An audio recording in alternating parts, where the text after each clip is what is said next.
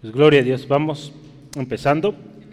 Damos gracias a Dios esta tarde, oramos juntos y pues empezamos. Dios, te damos gracias esta tarde por tu misericordia, tu gran amor, porque cantábamos, tu fidelidad es grande. Señor, cuando meditamos cuán grande ha sido tu fidelidad, Dios, nos maravillamos al considerarlo, al recordar las grandezas, las misericordias que has tenido para con nosotros. Hoy en esta tarde que venimos a tu casa con un corazón dispuesto para escudriñar juntos tu palabra y aún, Señor, si hay indisposición, algún dolor, algún malestar, Señor, pedimos, eh, trae paz, trae sanidad en el nombre de Jesús. Señor, guarda a mis hermanos que por una u otra razón no pudieron acudir hoy protégeles, Señor, y que la próxima vez puedan estar con nosotros. Te damos gracias, a ti la gloria en el nombre de Cristo. Amén. Gloria a Dios. Pues hoy vamos a continuar estudiando eh, el capítulo 5 justamente de, Segunda de Corintios. Eh, la semana pasada hablamos sobre o hemos estado hablando, de esta morada celestial, eh, hablamos de vasijas de barros, eh, antes vasijas de barro, antes de, ese tema, y, hoy eh, aparentemente parece un nuevo tema, pero hay mucha relación, porque al final de cuentas sigue hablándose de ese tesoro depositado en vasijas, depositado en vasijas de barro. Y hoy vamos a ver de alguna manera este tesoro como este ministerio que nos ha sido dado. Entonces yo voy a invitarle, si está anotando, ponga este título, es nuestra confianza. No, perdón, no es nuestra confianza, es nuestra motivación. Yo seguí con lo de la semana pasada. Es nuestra motivación al ministerio de la reconciliación. Si, tiene duda cómo va reconciliación, es con doble C. Y es en Segunda de Corintios, donde vamos a estar hoy escudriñando, capítulo 5, versículos 11 al 15. Cuando estaba tomando notas, iba a seguir hasta el 21, pero dije, no, nos vamos a terminar yendo nueve, nueve y media. Entonces dije, mejor lo dejamos más cortito. La próxima semana terminamos. Eh,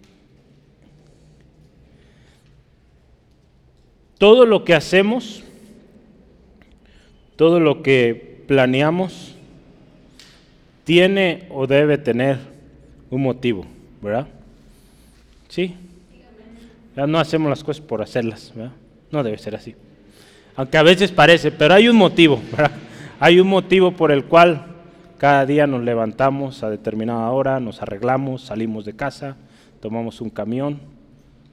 ¿Qué será? ¿Cuál será el motivo? Escuela, un trabajo, ¿verdad?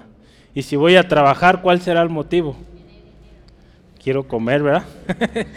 Entonces, hay que trabajar. Entonces, hay motivo para cada decisión cada cosa que hacemos, ¿verdad? nuestras decisiones. Yo aquí anoté emprendimientos o aún el estilo de vida que llevamos, eh, cómo vivimos, el modo de vida, tiene una razón, tiene un motivo. Como cristianos, usted y yo hemos decidido, un día decidimos seguir a Cristo. ¿Sí, amén? Entonces usted y yo tenemos que tener muy claro cuál es la motivación o qué nos mueve. ¿verdad? ¿Qué nos mueve a seguir en esto? ¿verdad? ¿Qué nos mueve a seguir a Cristo, a seguir ministrando? Hoy vamos a hablar del ministerio de la eh, reconciliación. ¿Qué nos mueve? Entonces hoy vamos a hablar cómo parte de esta motivación debe ser el temor de Dios. Tener y vivir en temor de Dios. Así como también hay otra motivación y muy importante y muy relevante es pues lo que hizo Jesús.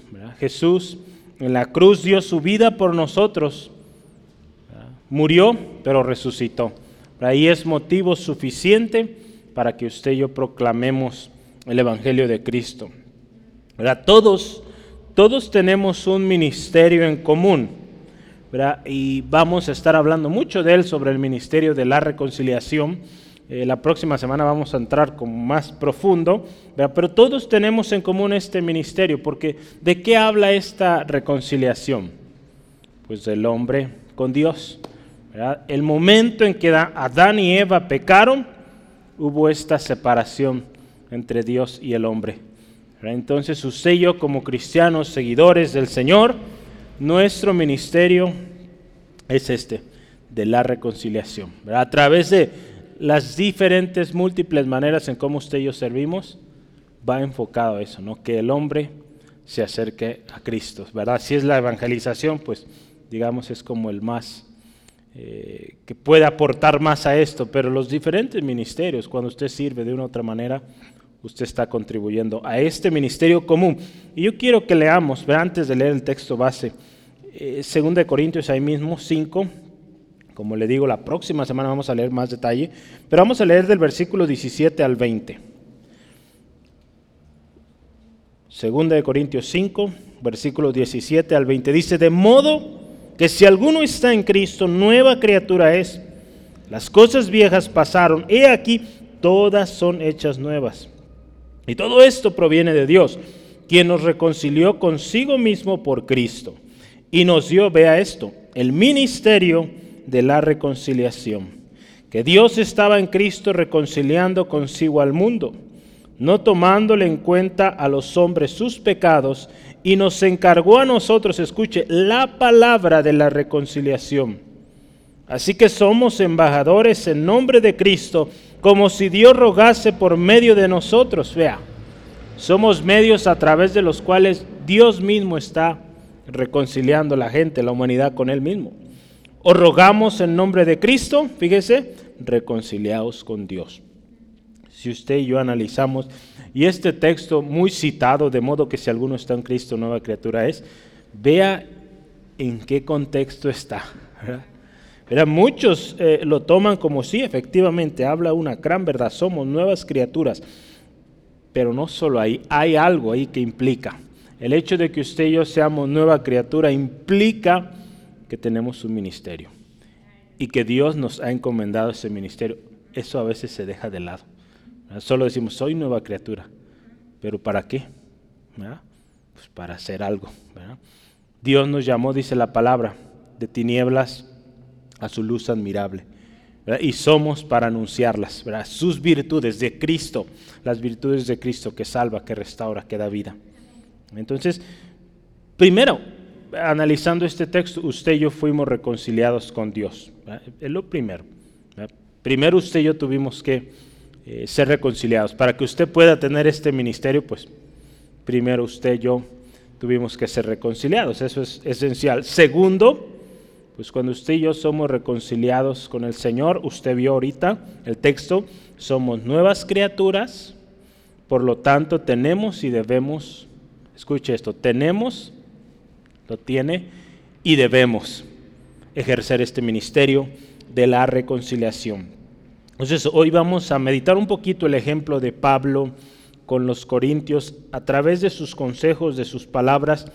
Eh, vamos a entender y, espero, hoy nos vayamos con un buen entendimiento de qué es o cuál debe ser la motivación de usted, de mí, para seguir trabajando en este ministerio de la reconciliación.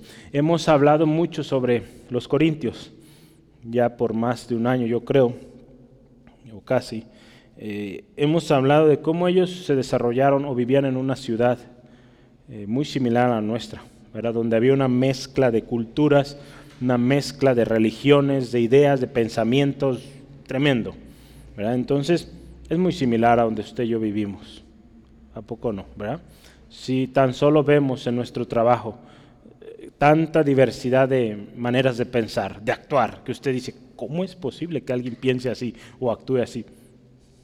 Pues vivimos en un mundo tan diverso y Pablo animaba a los corintios que pues fueran diligentes, que entendieran el motivo y que se ocuparan. Aquí vemos algo muy interesante que se ocuparan de, de servir a Dios de manera legítima. Él a través de su ejemplo les enseña cómo él servía siempre de manera honrosa, de manera legítima. Y si usted se fija en sus cartas, siempre les advertía de los falsos.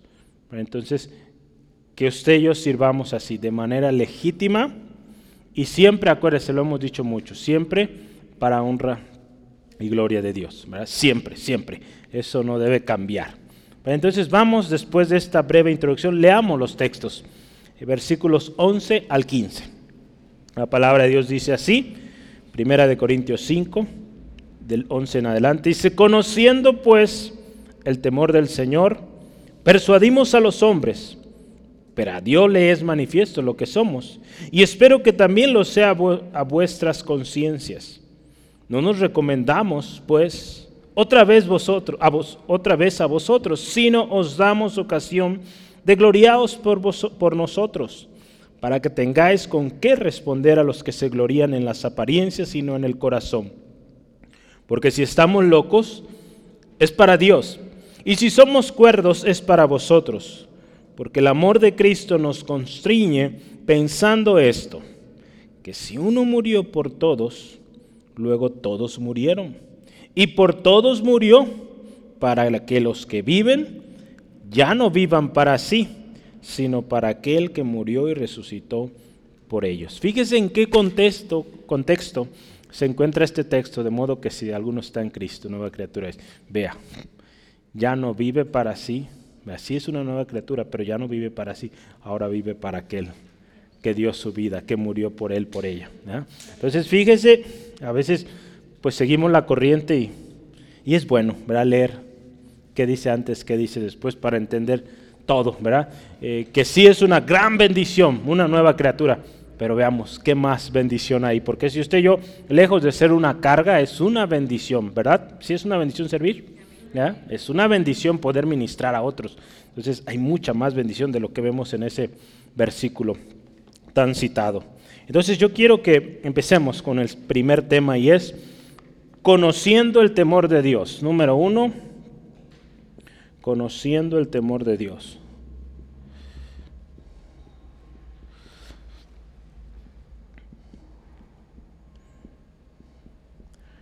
Para este tema solo vamos a considerar el versículo 11. El ministerio que usted y yo eh, trabajamos, desarrollamos o desarrollaremos, siempre, siempre, acuérdese, debe ser en el temor de Dios. Siempre. El temor de Dios, acuérdese, lo dice Proverbios 1.7, es el principio de la sabiduría. el principio de la sabiduría es el temor de Dios. ¿Sí, amén? El temor de Dios también, si está notando ahí, es el orden para la iglesia de Jesucristo. En Hechos 9:31, el temor de Dios nos habla de que es un orden, es algo esencial en la iglesia de Jesucristo. Ahí en Hechos 9:31 la palabra de Dios dice así, entonces las iglesias tenían paz para con todo Judea, Galilea y Samaria. ¿verdad? Está hablando de, la, de las iglesias, de las primeras iglesias. Dice, y eran escuche, edificadas, andando en el temor del Señor, eh, desde el principio. Y se acrecentaban fortalecidas por el Espíritu Santo. Vea esto, ¿verdad? Entonces, andaban en el temor de Dios. Y algo esencial, pues el Espíritu Santo, ¿verdad? Que era el que los guiaba y crecían. ¿verdad? Cada día eran añadidos, dice la palabra, los que habían de ser salvos. Entonces, Primero dijimos, el temor de Dios es el principio para la sabiduría. El temor de Dios está o está en el orden de la iglesia de Jesucristo. Y el temor de Dios, pues es nuestro deber, o caminar en temor de Dios es nuestro deber. ¿Por qué? Porque Dios es santo. Dios es santo y la palabra nos dice claramente que sin santidad nadie verá al Señor. Entonces es nuestro deber caminar en el temor de Dios. Hay un texto ahí en Apocalipsis capítulo 15, versículo 4. Dice, ¿quién no temerá, oh Señor, y glorificará tu nombre? Escuche esto, pues solo tú eres santo, por lo cual todas las naciones vendrán y te adorarán, porque tus juicios se han manifestado. Dice, ¿quién no va a temer? ¿Quién no temerá al Señor? ¿Quién no glorificará su nombre? Pues solo Él es santo. Entonces, es nuestro deber, hermano, hermana, vivir en el temor de Dios y conocer qué es esto, ¿no? Porque eh, usted se fija cómo Pablo ahí empieza este texto de hoy, conociendo el temor de Dios. Él está a punto de hablar del ministerio de la reconciliación, pero él empieza, da un preámbulo y dice, conociendo el temor de Dios, procedemos, ¿verdad? Entonces, cuando usted y yo vayamos a servir, conozcamos el temor de Dios o caminemos, sea una premisa, un prerequisito antes de servir, caminar en el temor de Dios. Porque si usted y yo caminamos en el temor de Dios, créame, vamos a ser libres de orgullo, de vanagloria, de querer para sí la, la alabanza, el reconocimiento. Vamos a saber que, pues si usted y yo vivimos en temor de Dios, siempre le vamos a dar la gloria a Él. Entonces, por eso Pablo se ocupaba y hablaba de esta manera. Yo quiero leerle una cita de Biblia de estudio de la Biblia cristiana estándar. Dice, el temor del Señor es el temor reverencial debido a Cristo como juez de la obra de todo creyente. Los creyentes no pueden olvidar el temor de Dios. Los corintios necesitaban que se les recordara este temor en términos de su trato al apóstol de Cristo. Los motivos de Pablo eran puros, tanto ante el Señor, al que temía, como ante la gente a la cual servía. Fíjese, cuando usted y yo caminamos en temor de Dios, primeramente pues sabemos que todo lo que hagamos, Dios está ahí. ¿verdad? Y Dios está viendo. Y cuando usted camina de esta manera, pues usted también camina de tal manera que pues hace las cosas bien para aquellos a los cuales sirve. ¿verdad? Entonces hay esas dos partes. Primero, pues para con Dios. Y como lo hacemos para el Señor, pues también hacia los demás lo vamos a hacer bien. Entonces fíjese, ahí Pablo dice, vamos adelante, dice, conociendo pues en el texto el temor del Señor, persuadimos a los hombres. E, esto me gustó, persuadimos. ¿Saben qué significa persuadir? Tratar de convencer. ¿Sí? Así. Eh, dando primero este o este inicio, este preámbulo en temor de Dios, dice, tratamos buscamos, dice la Biblia Peshita, ahí utiliza convencemos. Eh, la nueva, versión internacional dice, tratamos de persuadir a todos, ¿verdad? ahí utiliza el todos, ¿verdad? buscamos persuadir a todos. A través de estas dos cartas queda claro, queda evidente que Pablo buscaba persuadir a los hermanos, ¿verdad? Con tanta insistencia, tengan cuidado, pongan atención, Recuerden quién les ha enseñado, recuerden en quién debe estar su mirada. Las dos cartas nos enseñan cómo Pablo estaba ahí, insistente, insistente, y eso es persuadir, insistir. Y él insistía en esto, que su servicio a Dios como apóstol de Jesucristo era genuino, era legítimo. Si usted ve las cartas, él expresa su corazón abre su corazón, pero con el objetivo de hacerles ver que Él era un verdadero fiel, un verdadero y fiel servidor de Cristo, no los falsos, ¿verdad? Que estaban rodeando ya la iglesia, ¿ya? porque había mucho este problema. Y mucha gente atacaba a Pablo diciendo que Pablo era el falso. Imagínense. Entonces Pablo utiliza estas palabras, persuadimos. Y cuando él dice aquí, persuadimos a los hombres, eh, e, es interesante, ¿verdad? Y hace unos días estaba leyendo un poco eh, sobre las diferentes versiones de la Biblia. Y una de las cosas, o de las cuales, o por las cuales la versión nueva, o la nueva versión internacional es muy criticada, es porque eh, cambiaron mucho estos términos donde se dice hombres, para de alguna manera poner un término más inclusivo, podríamos decir. Eh, en vez de decir hombres, si usted se fija, en la nueva versión internacional dice todos. O como a veces dice hombres, lo cambian por humanos. Entonces, e, ese cambio en algunas ocasiones sí hace sentido, pero en otras no.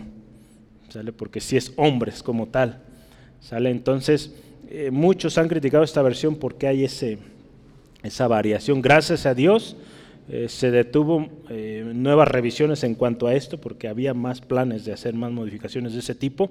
Gracias a Dios se, se detuvo, ¿verdad? Porque como usted sabe, las versiones de la Biblia tienen diferentes revisiones, le llaman.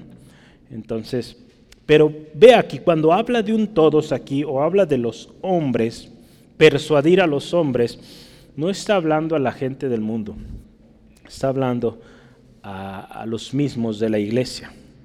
Porque se acuerda, ¿quién convence al pecador? El Espíritu Santo, ¿verdad? Entonces usted y yo no los vamos a convencer, ¿verdad? No. Aquí Pablo cuando habla de persuadir, de convencer, está hablando de los hermanos, de los creyentes en Jesucristo. ¿Sale? Entonces ahí entendamos esto. ¿Sale? Entonces vamos a ver, adelante. Persuadimos a través de sus cartas, Pablo se enfocaba y buscaba hacer entender, pero otra manera de decirlo, hacer entender a la iglesia de la legitimidad de, pues ahora sí, dado que Pablo vivía muy lejos o se encontraba muy lejos, él, pues en sus cartas reforzaba el mensaje, ¿no? Entonces eso hoy en día pues es sencillo, ver un WhatsApp, un audio, una videollamada y pues si Pablo, imagínense, Pablo hubiera tenido todos estos, cuántos videos no tuviéramos hoy, ¿verdad? De Pablo. Entonces, pues gracias a Dios, ¿verdad? Nos dejó un tesoro precioso, pues démosle gloria a Dios. Dios sabe lo que somos, ve ahí, sigamos ahí. Persuadimos a los hombres pero fíjese, hay un pero ahí. Pero a Dios le es manifiesto lo que somos. Que en otras palabras, Dios sabe quiénes somos. Si nosotros buscamos, eh, en cuanto a nuestros hermanos o en cuanto a nuestro círculo cercano, hacerles ver las cosas. ¿verdad? Y es nuestra responsabilidad, es nuestro deber enseñarles y aclarar las cosas. ¿verdad? Eh, pero tenemos que tener este claro. Pablo lo, cita ahí. Dios sabe. Dios sabe quiénes somos. ¿Por qué?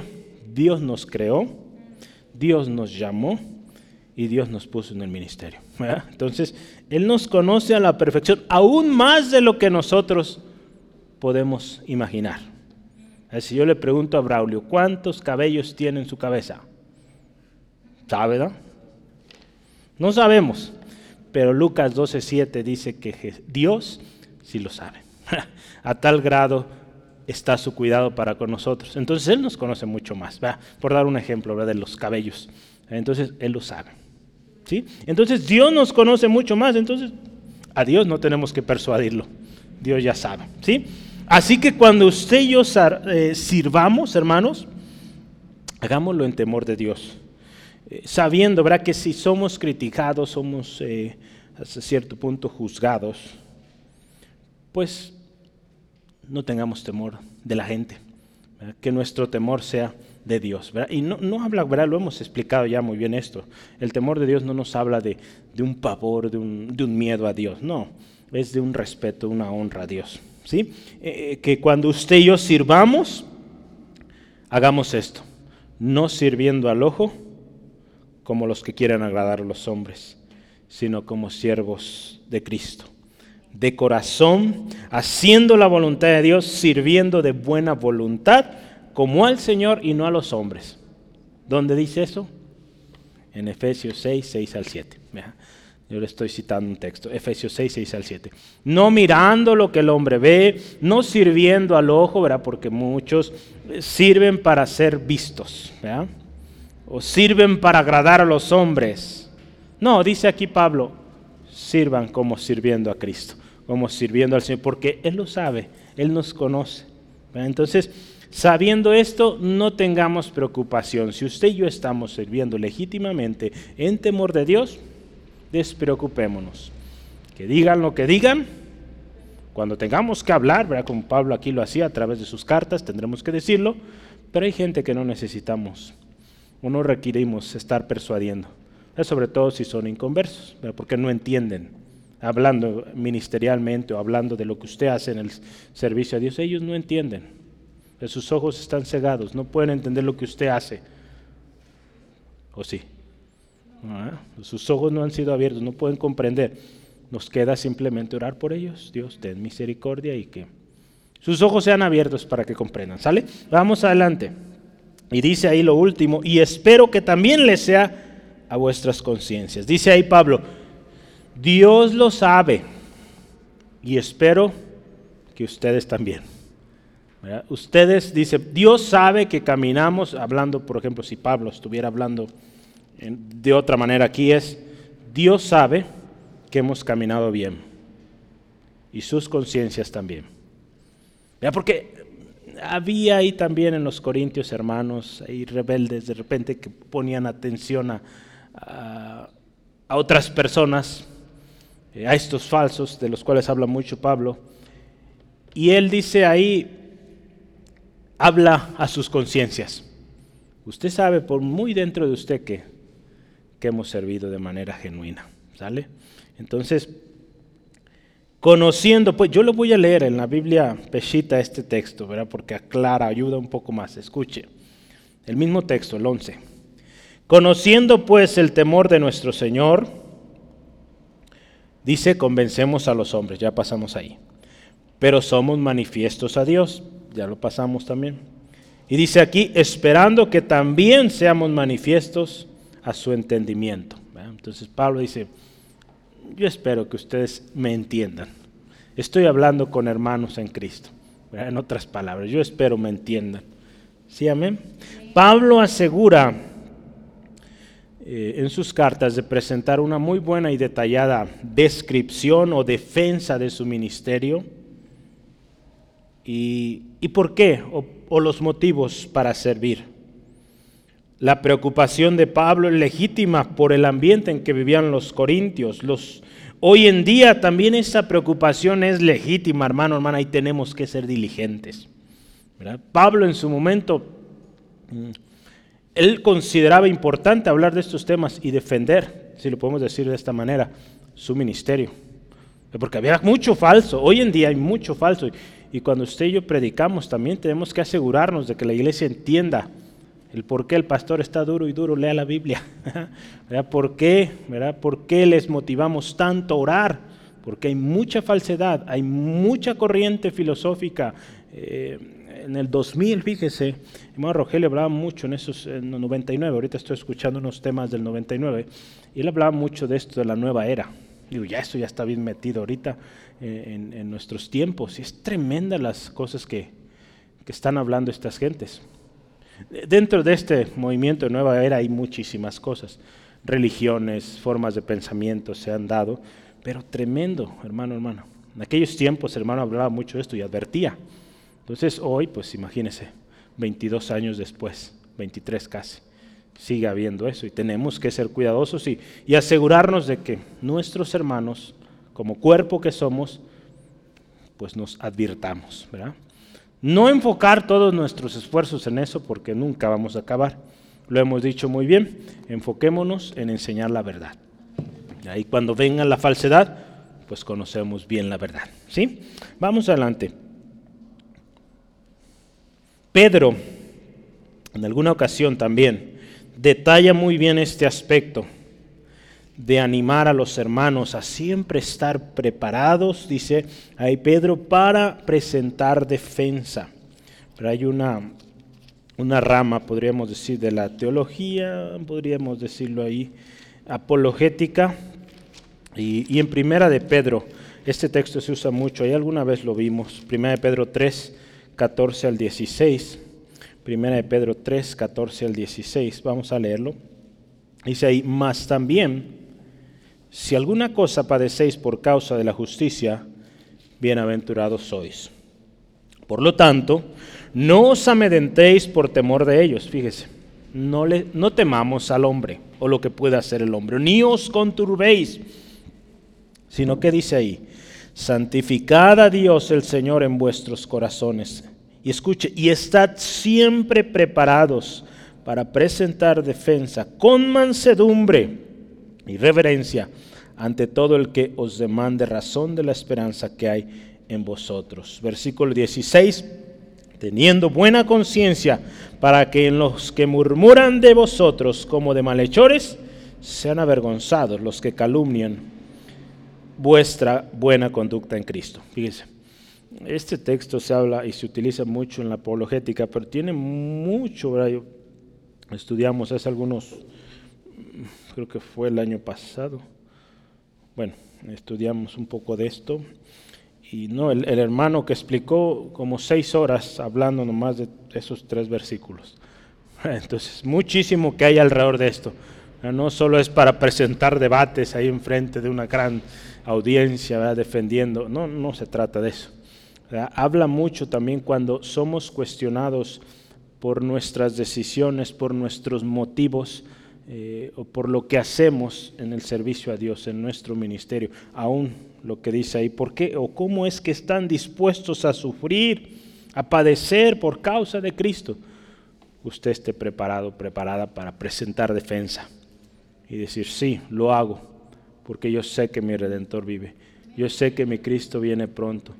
Y Él me dijo que cuando vea todas estas cosas, me ponga firme, que me ponga firme mi rostro erguido, porque mi salvación está cerca. Entonces, tengamos una respuesta siempre para ello. Por eso tenemos que entender nuestros motivos, no, hacer las cosas por hacerlas. Entonces, yo espero, y, y es nuestra oración, que todos conozcamos bien los motivos por los cuales estamos aquí. Primeramente, acuérdese, debemos estar conscientes de una cosa. ¿A quién servimos? ¿A quién servimos, hermanos? A Dios. ¿Somos siervos de quién? De Jesucristo, amén. Entonces, primero eso, caminar en temor de Dios. Y segundo, como vemos aquí Pablo, porque él, acuérdese, habla a sus conciencias. Ustedes saben quiénes somos nosotros. Entonces, la siguiente cosa que yo quiero que veamos ahí es, debemos estar conscientes del ministerio al cual usted y yo pertenecemos. Y, lo puse de, déjenme ver cuántas maneras. De, de tres maneras, hablando ministerialmente. Usted debe estar consciente del ministerio que le alcanzó. Por la gracia de Dios, Dios usó un ministerio para que usted viniera a Cristo. La segunda cosa, usted debe ser también consciente del ministerio, vaya la redundancia, que le está ministrando a usted. Entonces usted debe saber quién le ministra a usted. Una pregunta muy común cuando usted escucha a una persona eh, que dice soy cristiano y pero vemos hay ciertas dudas en su vida y dice, ah". una pregunta bien simple que le voy a animar, hágala. Pregúntele tan simple como, ¿cómo se llama tu pastor? ¿O cómo se llama la iglesia a la que vas? Lo más seguro es que, pues creo que, pues a lo mejor le atina. El nombre del pastor lo más seguro que ni se lo va a saber, ¿verdad? El otro día yo con alguien así y no sabía el nombre del pastor. Entonces, yo, yo, lo busqué en Google, pues ya ahí sale quién era, pero, pero fíjese cómo a veces, ahí con esas simples preguntas usted y yo podemos saber. Eh, espero se sepa mi nombre, al menos. Entonces, está medio difícil, lo ves Muñoz. Así es. Entonces, fíjese. Eh, eh, segunda cosa, ¿verdad? dijimos que usted sepa el ministerio que le ministra a usted. Y última, que usted sepa y sea consciente a qué ministerio pertenece o en qué ministerio usted está sirviendo. Entonces tenemos que tener todas esas cosas claras. Pablo los anima a los corintios, ustedes sepan de quién viene su enseñanza. De Pablo, de Timoteo, quizás Silas también ahí estaba involucrado, Bernabé probablemente, los diferentes hombres, ¿quién más? ¿Se acuerdan? Apolos, Pedro, ¿verdad? Él mencionó algunos nombres en sus cartas. Entonces, sean conscientes, ¿quién les ha enseñado? Si viene alguien distinto, ustedes saben de quién fueron enseñados. Y si esa persona quizá habla, sí, Pablo me envió, imagínense. Por eso Pablo pone esta expresión ahí. Pablo me envió a decirles esto, esto y aquello. Si ellos no conocieran a Pablo y este hombre les viene con una mentira, pues le van a obedecer y van a hacer lo que les pida, ¿verdad? Por eso Pablo también dice, ustedes deben de, deben de estar conscientes de quienes les ministran, ¿sí? Yo quiero terminar este, esta sección, este tema, con un extracto de que vimos hace ya varios años, bueno, unos dos años, mm, cuando hablamos del temor de Dios en la familia, ¿se acuerda? En vida cristiana, el curso 3, para los que han estado llevando este, que llevaron este curso, eh, hay un texto ahí en Hebreos 11:7 que nos habla de Noé. La actitud de Noé, lo que él o la actitud que tomó al escuchar las consecuencias que vendrían a la tierra por el pecado. Por lo tanto, ahí dice la palabra en Hebreos 11:7, dice que con temor preparó el arca en que se salvase, en el que su casa se salvase. Esta actitud, acuérdense, estamos hablando conociendo el temor de Dios, vamos cerrando.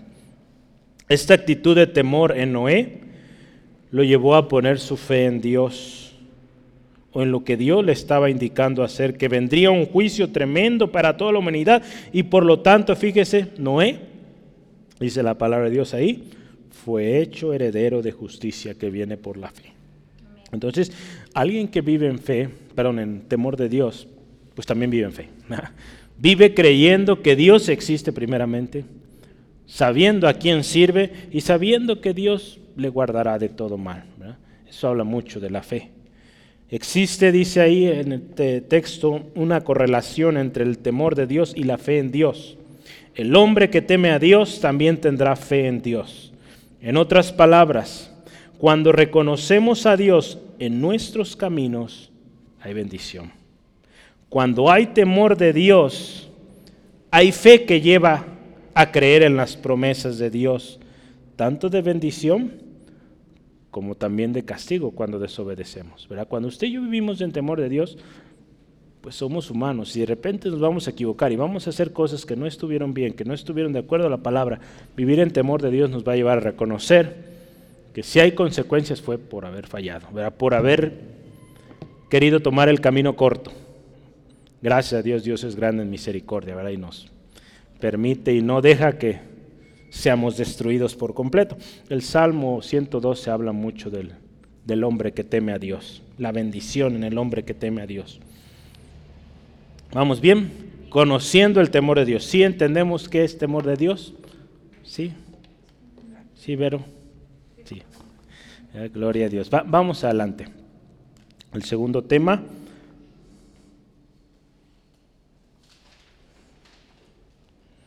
¿Cómo cree que se va a llamar? Locos por Dios. Así es. Vieron ustedes ya se lo sabían. Vieron mis notas, ¿verdad? Así es.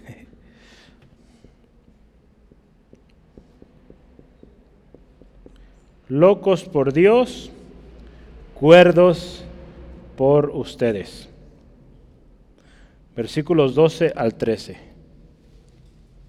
Vamos a, ver ese, ese tema, está bien interesante también, esto de locos. Dice ahí número uno, en, o primera cosa que hay que pensar un poquito, en, el versículo 12 dice, no nos recomendamos, pues otra vez a vosotros. En versión Peshita dice, no nos jactamos ante ustedes. Acuérdense, el ministerio que Dios nos ha dado no es para presumirnos o creernos más que los demás, no es eso. No debe ser motivo de orgullo. Acuérdense, todo lo que nosotros tenemos, lo que somos, lo que hacemos, siempre es por gracia de Dios, por su gran misericordia. No lo merecemos. Hay una expresión muy fuerte. Hace unos días también la escuchaba en una predicación. Es muy fuerte, pero Jesús lo enseñó en una de sus eh, parábolas y, yo quiero que lo leamos. Eh, ¿Cómo son los siervos? Vea conmigo Lucas 17. Pero yo, yo, quiero que lo veamos antes de que lo leamos, Lucas 17 en lo que lo encuentra, es que pensemos esto.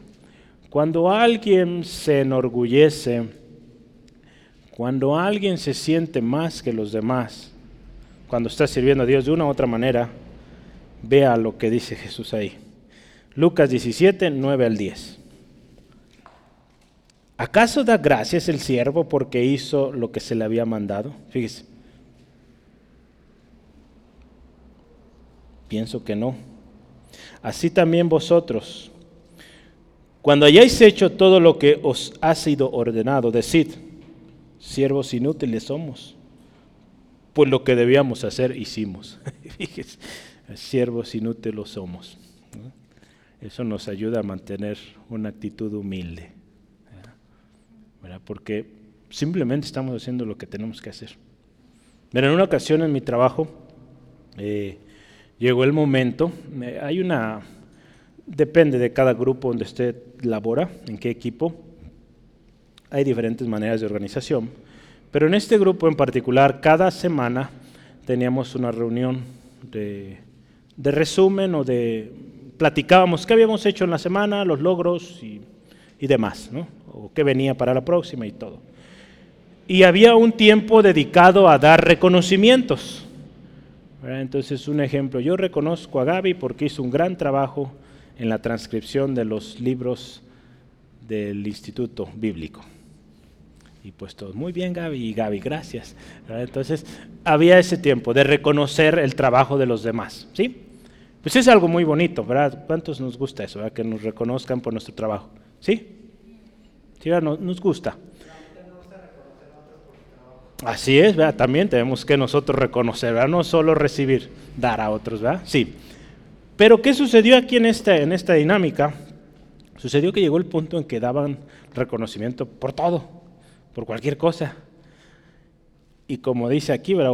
asociándolo a lo de hoy, reconocían por el trabajo que tienes que hacer. Hasta que un día un compañero muy directo dice, ¿saben qué? Hay que ser objetivos y reconocer aquello que fue más allá. Porque estás reconociendo por algo que pues, te están pagando por hacer. Digo, si nos vamos así a ser muy directos, ¿verdad? Eh, que definitivamente hay que ser agradecidos, ¿verdad? Pero a lo que voy, fíjese, Jesús como aquí les dice, han hecho lo que se les ha ordenado, para eso están, para eso estamos, para servir. Entonces, no nos sintamos orgullosos de eso, ¿verdad? Porque si se trata de pagar, debemos toda la vida y más para allá. Que no estamos pagando, acuérdese, ya fue pagado. Pero fíjese, ¿qué actitud debemos tener? Una actitud de humildad, reconociendo que somos siervos y un siervo obedece, no se jacta. Sí, un siervo, vea esto, un siervo, y sobre todo como siervos de Dios, gozamos de privilegios, ¿sí amén? Gozamos de privilegios de la casa, hablando de un, de siervo común, eh, goza los privilegios de la casa en la que vive. ¿Qué privilegios tiene? Comida, vestido, un techo, ¿verdad? Seguridad. Un, contorno donde él trabaja, donde ella trabaja. Nosotros como siervos de Jesucristo también gozamos de muchos privilegios y vaya privilegios, ¿verdad? Gozamos usted y yo de servir a Cristo. Muchísimos. Entonces no hay razón de enorgullecernos, ¿verdad? Hay mucho más que Dios tiene para darnos que nosotros que pedirle. Entonces, si, si, lo vemos de esa manera, hay muchas bendiciones. No hay necesidad de, orgullo, de buscar la, exaltación de la gente. Eh, vale la pena mencionar un texto, ¿verdad? porque hoy, está, hoy yo estoy hablando de esto. Siervos, ¿verdad? Somos siervos. Pero a veces eh, se dice, eh, a ver hermano, pero ¿qué pasa con Juan 15, 15? Cuando Jesús les dice a sus discípulos, ya no llamaré siervos, os llamaré o os he llamado amigos. Porque ahí a veces dice uno, pues ¿cómo que siervo? Pero Jesús dice que somos amigos. Otra vez voy a ir a esto. Hay que entender el contexto, ver en qué contexto Jesús está hablando esto de amigos. Cuando Jesús está hablando de esto, de llamarles amigos, llamarnos amigos, él está hablando de ese amor que Él tiene para con nosotros, que estuvo dispuesto a dar su vida por nosotros. Y al mismo tiempo Él nos está dando este ejemplo de que nosotros también demos vida o, nos sacrifiquemos por otros para beneficio de los demás. Entonces por eso, en ese contexto Jesús habla de ser amigos, en ese amor que debe haber tan fuerte. También así como usa amistad o amigos, usa familia.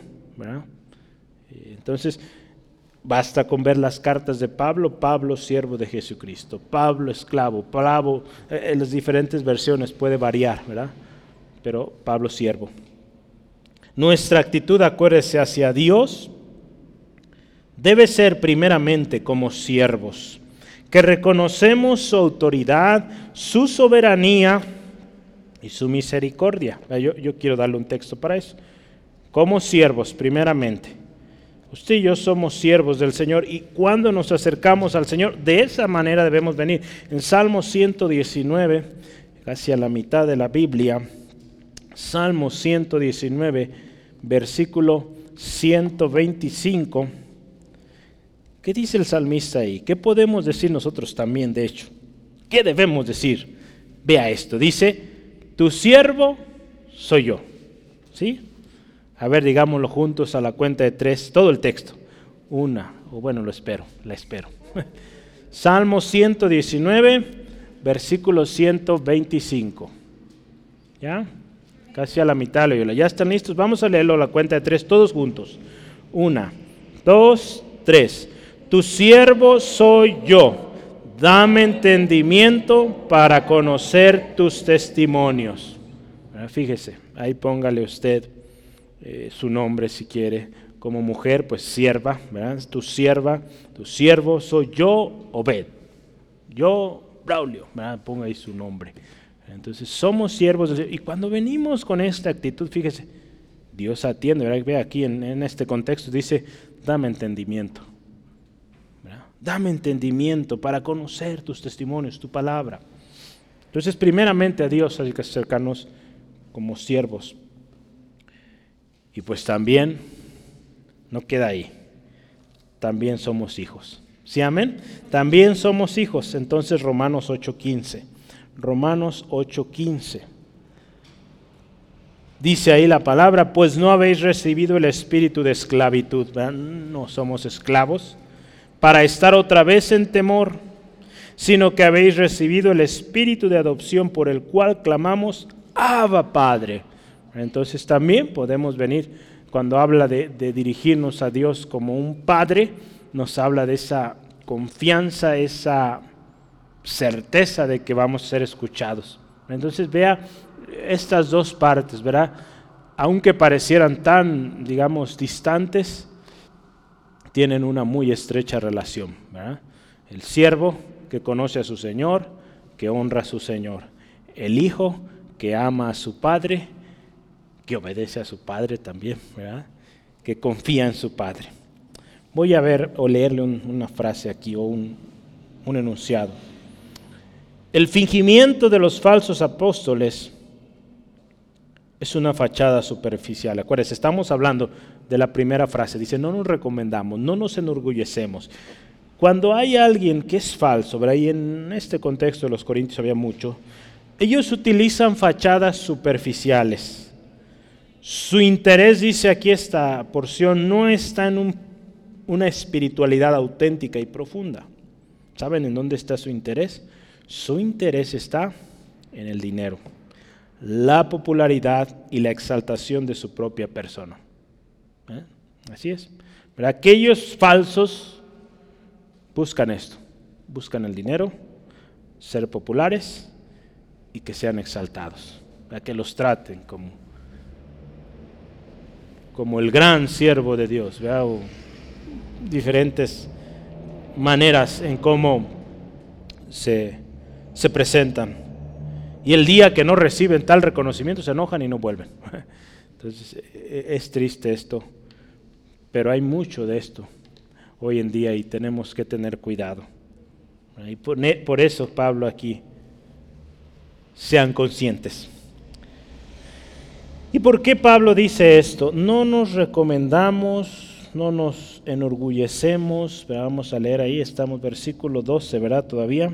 No nos recomendamos pues otra vez a vosotros.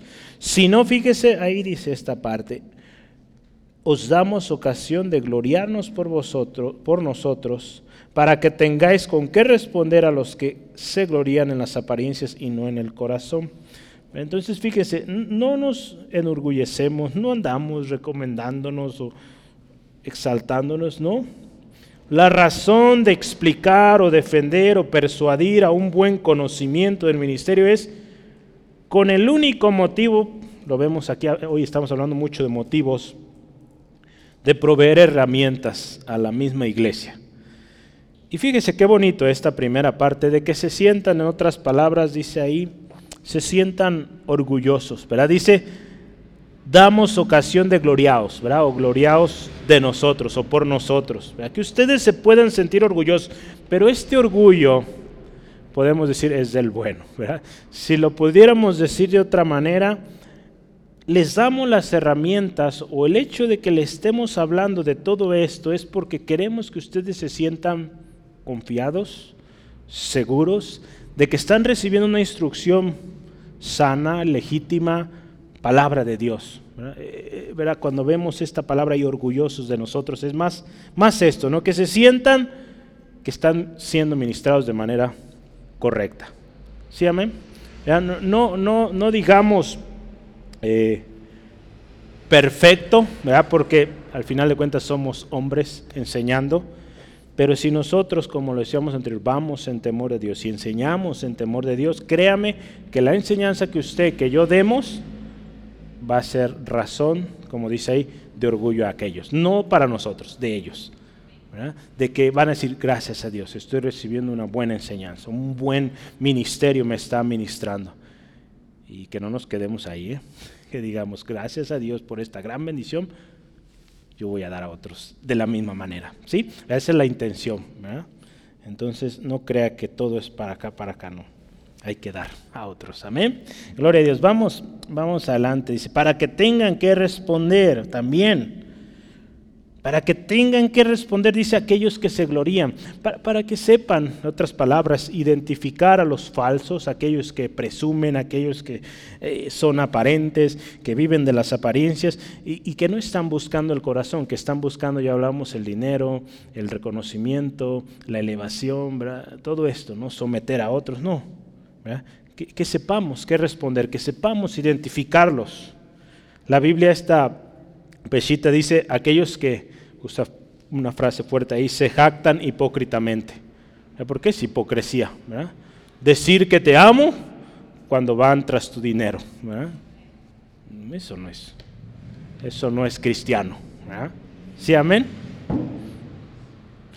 ¿Qué pasó? Eso no es cristiano, sí andar tras el dinero. No es así, no. Qué importante entonces es preocuparnos por el corazón y no por las apariencias cuando servimos, hermanos. Por algo Dios nos dice en su palabra, dame, hijo mío, tu corazón y miren tus ojos por mis caminos. Por algo Dios nos dice así en Proverbios 23, 26, que le demos nuestro corazón. Él nos dice, dame tu dinero, no. Él nos dice, dame tu corazón. ¿Verdad? Porque si, si ponemos a pensar, Dios no necesita nuestro dinero. Muchas naciones hoy en día basan su economía en el petróleo, por ejemplo. Dios es dueño de todo. Hace falta petróleo, pues hace más petróleo y no hay problema. Él va y Él conoce y Él quiere nuestro corazón. Amén. Y último, locos por Dios, cuerdos por ustedes. Ve al versículo 13. Vamos a analizarlo. Porque si estamos locos es para Dios y si somos cuerdos es para vosotros. Fíjese esta parte. Locos por Dios, cuerdos para ustedes.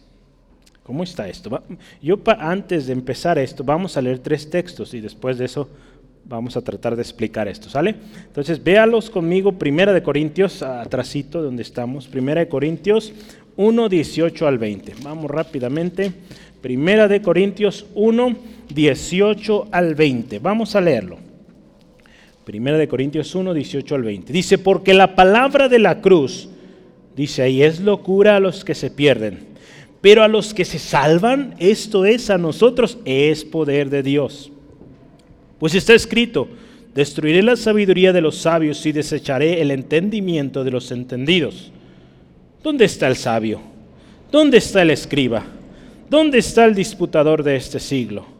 ¿No ha enloquecido Dios la sabiduría del mundo? Vea, la locura.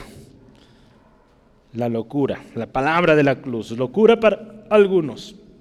Segunda Corintios, ahora vamos, otro texto. Vamos a ir y regresar. Segunda de Corintios 12, 10. Segunda de Corintios 12, 10.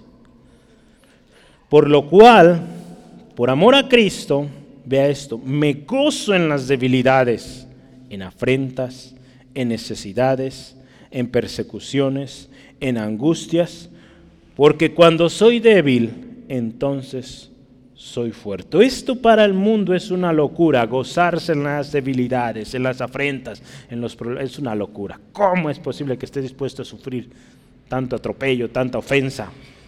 Vete de ahí, ya ni vayas. Tantas cosas que nos pueden o nos han dicho. Un último texto, vamos otra vez a Primera de Corintios. Intencionalmente puse esos textos así porque ocupo el orden. Primera de Corintios 2, 1 al 5. está un poco extenso. Primera de Corintios 2, versículos 1 al 5. Dice, así que hermanos, cuando fui a vosotros para anunciaros el testimonio de Dios, no fui con excelencia de palabras o de sabiduría, en otras palabras, no fui orgulloso jactándome, pues me propuse no saber entre vosotros cosa alguna, sino a Jesucristo y a este crucificado. Y estuve entre vosotros con debilidad y mucho temor y temblor y ni mi palabra ni mi predicación fue con palabras persuasivas de humana sabiduría. Ve ahí, humana sabiduría.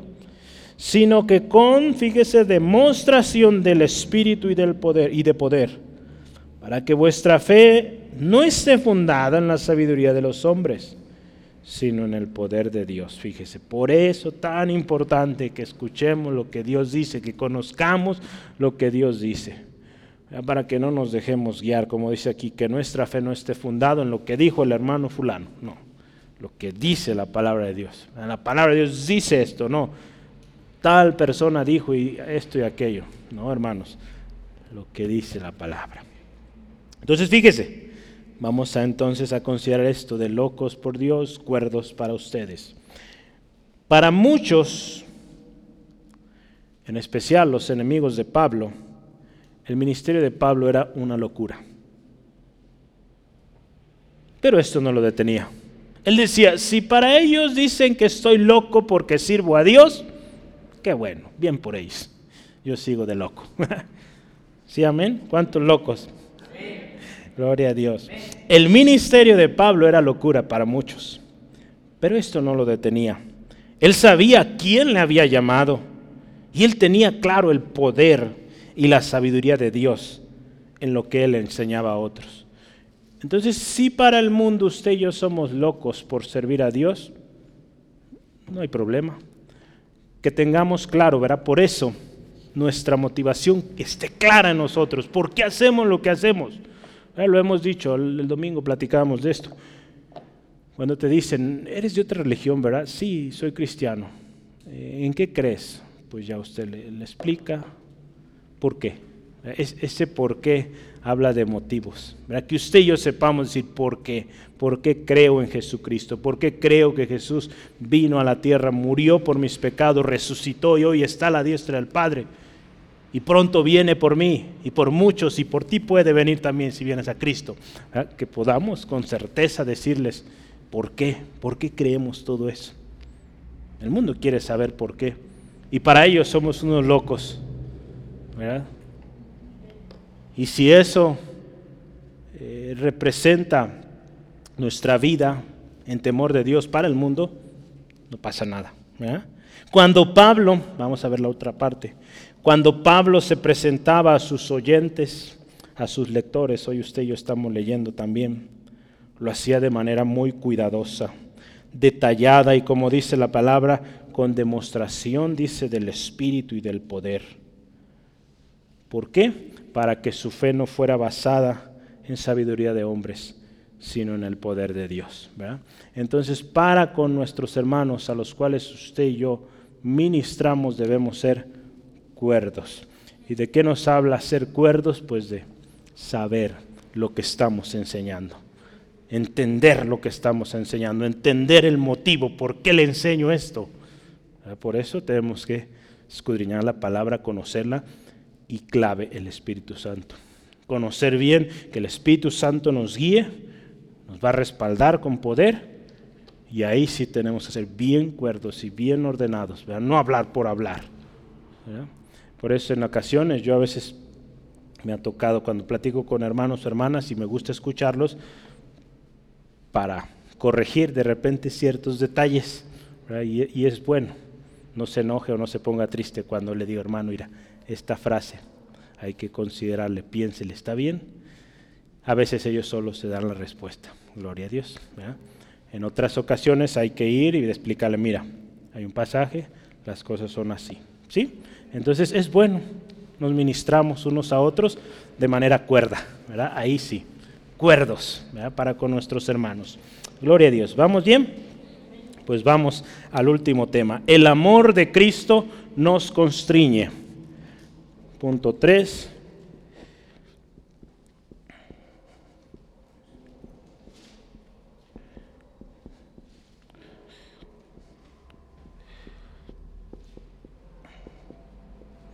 Vamos a ver los versículos 14 y hasta el 15.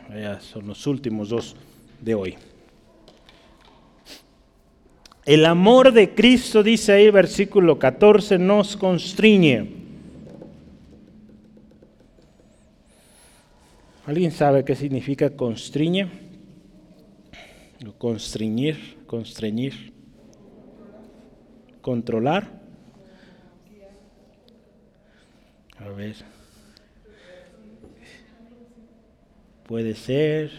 Vamos a leer, fíjese, dice otra vez, el amor de Cristo, dice, porque el amor de Cristo nos constriñe. Constriñe, eh, en la versión Peshita, nos compele a meditar. Dice, pues quedamos igual. quedamos igual, ¿verdad? La versión nueva internacional dice, nos obliga. Obliga. Constriñe es obligar yo le voy a explicar el significado de compele, porque esta palabra tiene un significado que ayuda mucho a entender. Compele es obligar a alguien, con fuerza o por autoridad, a que haga algo o que haga lo que no quiere.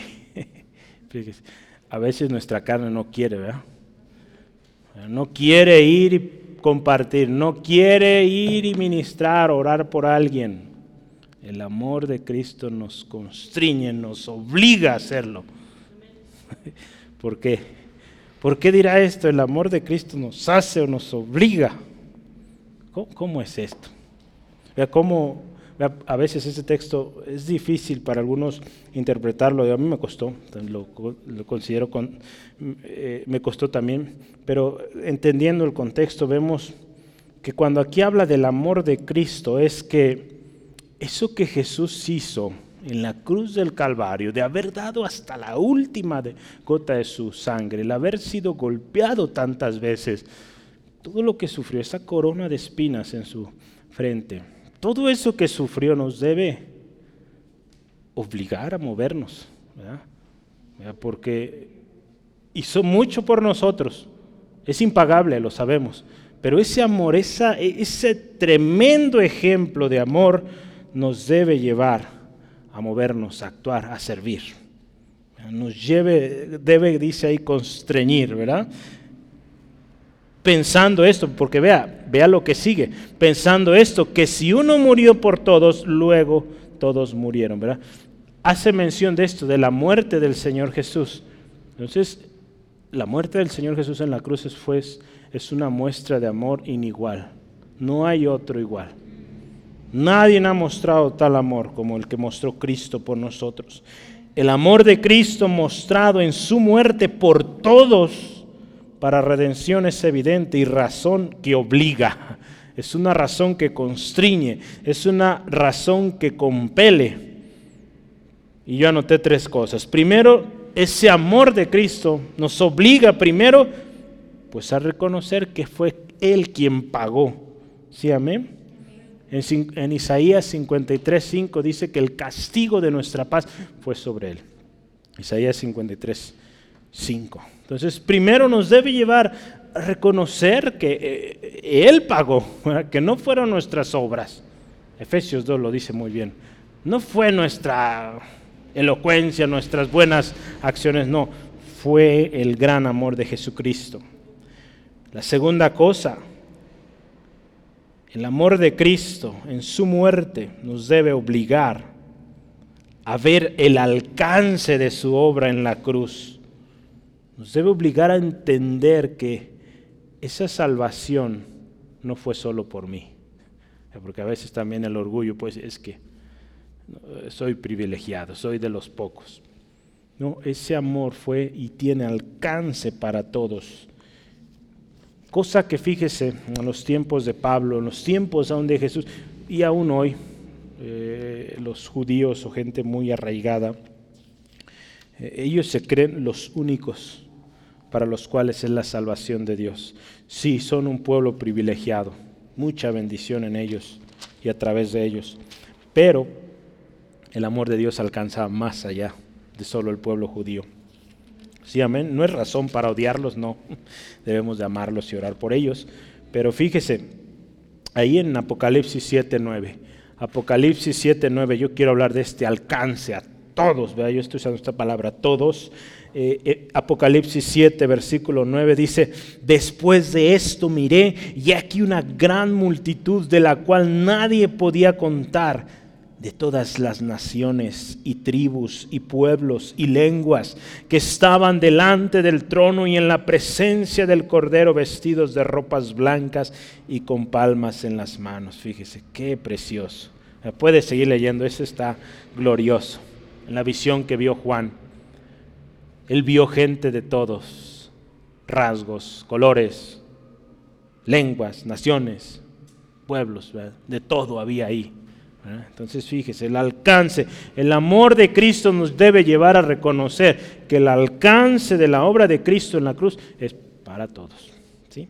Y último, que también es nuestra obligación enseñar esto y no nuestras jactancias o nuestras palabras.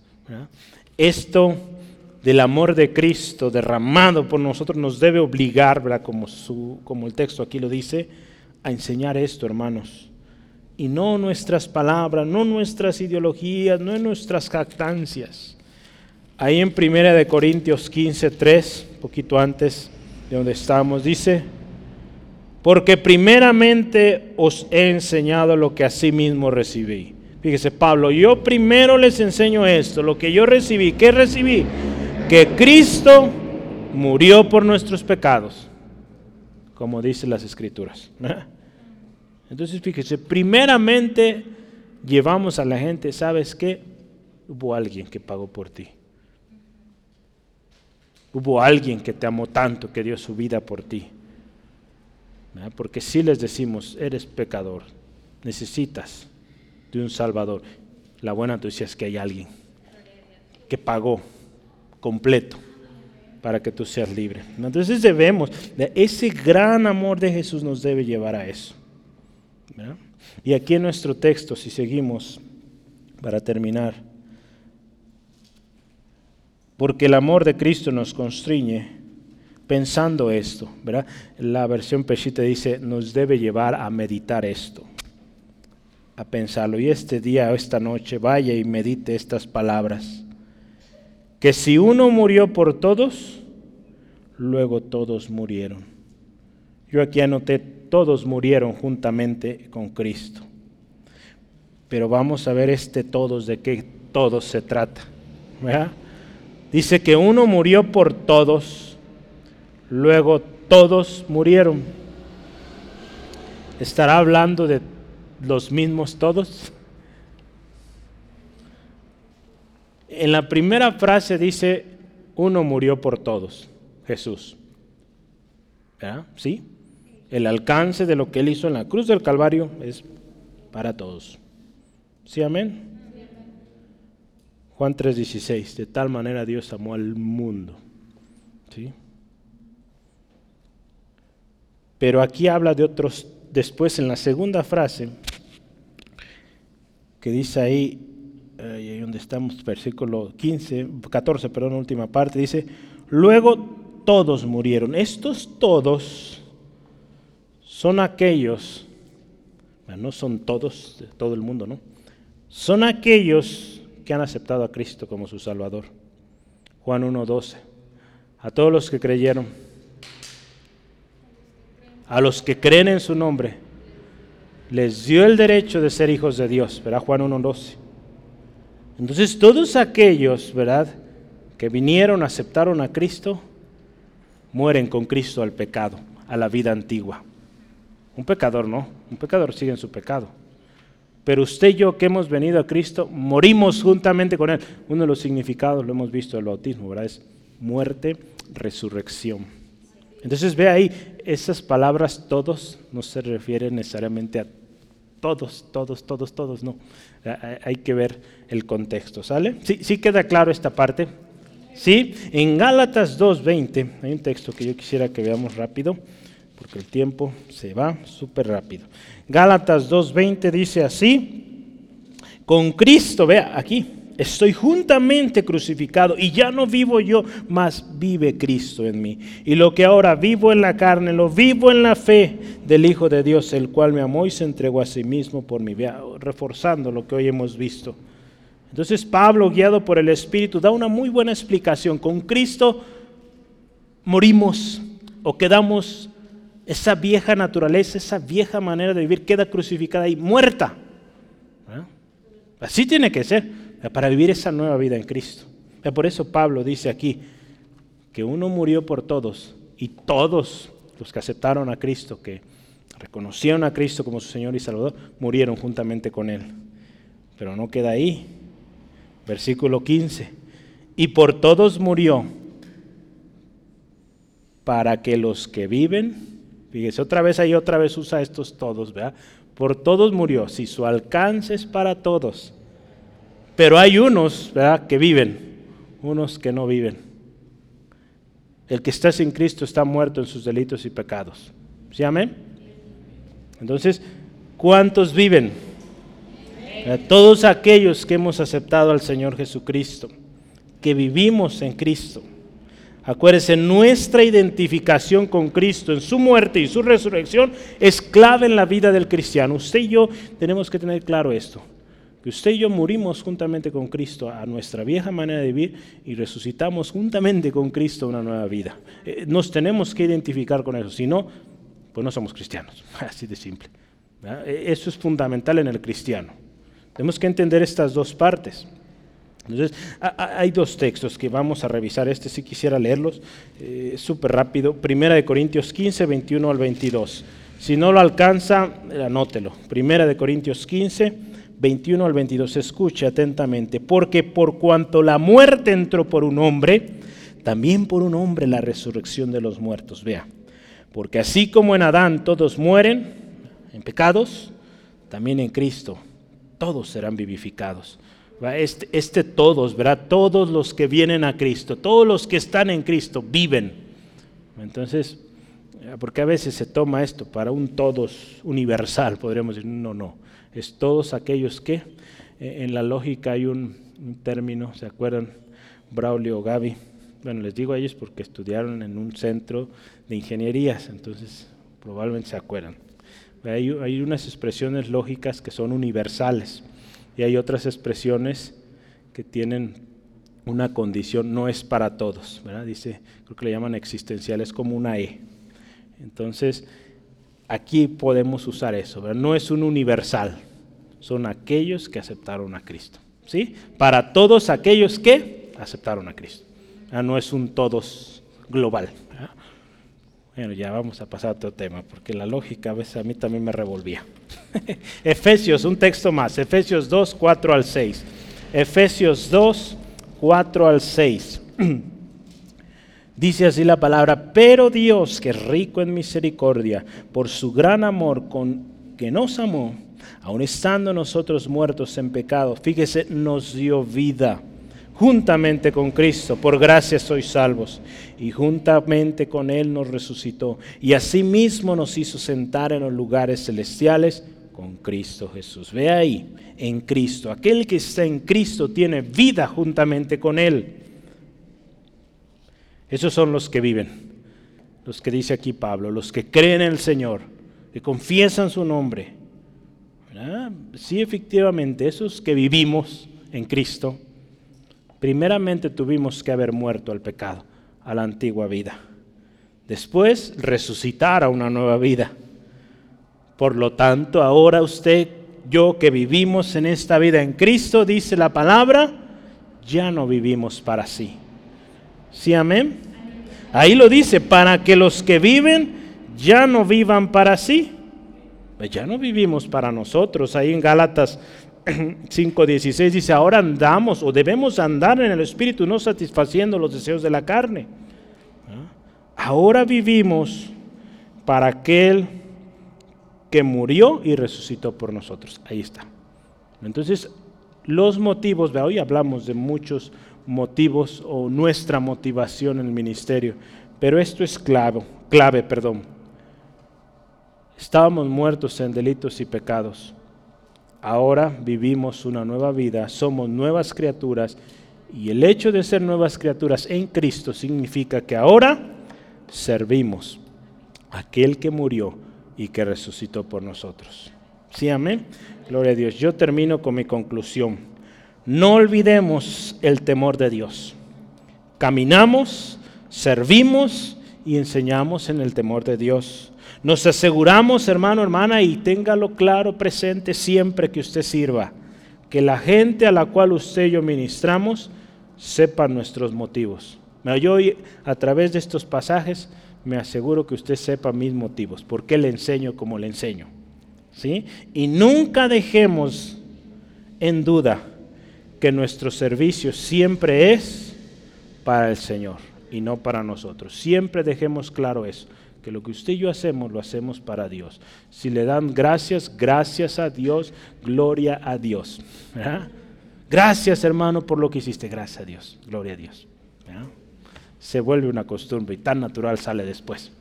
Entonces, primeramente, acuérdese, debemos estar conscientes a quién servimos, a nuestro Señor Jesús, y caminar en temor de Dios. Y segundo, debemos estar conscientes del ministerio al que pertenecemos, por cuál fuimos alcanzados, por cuál estamos siendo ministrados y en el ministerio en que servimos. No nos jactamos somos motivo de confianza, de orgullo para aquellos que ministramos. Qué hermoso será, ¿verdad? Que, eh, que aquellos a los cuales usted ministró lleguen al cielo y digan, Señor, gracias por haber enviado a Ruth, que nos enseñó. Hermana Alma, que nos enseñó. Qué hermoso. Gracias Dios por haber enviado a estas mujeres que nos enseñaron mucho de cómo ser mujeres para Dios. ¿No quieren eso? Y gloria al Señor siempre. Gloria a Dios. Vamos adelante. Para, ello, para el mundo, fíjese, acuérdese, lo hemos visto. Parecerá locura lo que hacemos. Pero para los de adentro debemos andar cuerdos, ministrando a los santos en el temor de Dios. El amor de Cristo derramado en la cruz es nuestra principal motivante o principal motivación de servir, sabiendo que Él pagó por nuestra redención, que su obra tiene alcance para todos y que nuestra obligación es enseñar lo que Él hizo y no nuestras palabras. Todos los que le han recibido han muerto juntamente con Cristo. Los que le hemos recibido hemos muerto juntamente con Cristo al pecado, pero ahora vivimos y anunciamos las virtudes de aquel que nos llamó de tinieblas a luz. Gloria a Dios. Gloria a Dios porque esto que usted y yo enseñamos, hoy hemos aprendido, estos motivos son suficientes, son completos, son seguros para seguir en lo que estamos haciendo. ¿sí? Entonces no desmaye, siga trabajando para el Señor. Su motivación, si es la correcta, es suficiente. ¿Sí, amén? Vamos a orar. Dios, gracias por esta tarde especial. Gracias Dios porque hoy recordamos, estoy seguro que lo sabemos, lo hemos escuchado, lo hemos aún quizá enseñado, pero es bueno recordar cuál es el motivo, por qué servimos, por qué ministramos. Y en particular este ministerio de la reconciliación que nos fue dado, el por qué. Señor Jesús, gracias por esa obra gloriosa, preciosa, incomparable en la cruz del Calvario, que por amor diste tu vida. con un alcance universal para todos. Pero también diste la libertad de elección y todos aquellos que han elegido seguir a Cristo, cueste lo que cueste, morimos al pecado, morimos a la vida antigua y vivimos ahora una nueva vida en Cristo. No para nosotros mismos, sino para aquel que murió y resucitó por nosotros. Señor, ayúdanos a ser siervos diligentes, siervos diligentes que van y hacen tu voluntad, que viven en temor tuyo, Dios. Señor, queremos ser siervos con motivos, con una motivación auténtica, que siempre dé gloria y honra a tu nombre, oh Dios. Que nunca olvidemos quién fue quien pagó por nuestra redención y que seamos fieles, siervos, seguidores de nuestro Señor Jesucristo y que llevemos a cabo este ministerio de la reconciliación, que un día nos alcanzó a nosotros y que a través de nosotros, de un buen servicio en temor de Dios, podremos también alcanzar a otros. Dios, te pido bendición para cada uno. Si hay alguien aquí con dudas, dudando de los motivos, hoy tu palabra ha sido expuesta. Revélate a ella. Si hay alguien con dudas de su salvación, hoy es el día de reconciliación. Hoy es el día donde volvemos al principio de tu palabra. Gracias Dios por salvación, vida, propósito. Bendice a mi hermano, mi hermana en su regreso a casa, protégeles, líbrales de todo percance y que tu gracia, tu favor sea con cada uno cada una de mis hermanos y hermanas, Dios. Bendíceles en el nombre de Jesús. Amén. Gloria a Dios.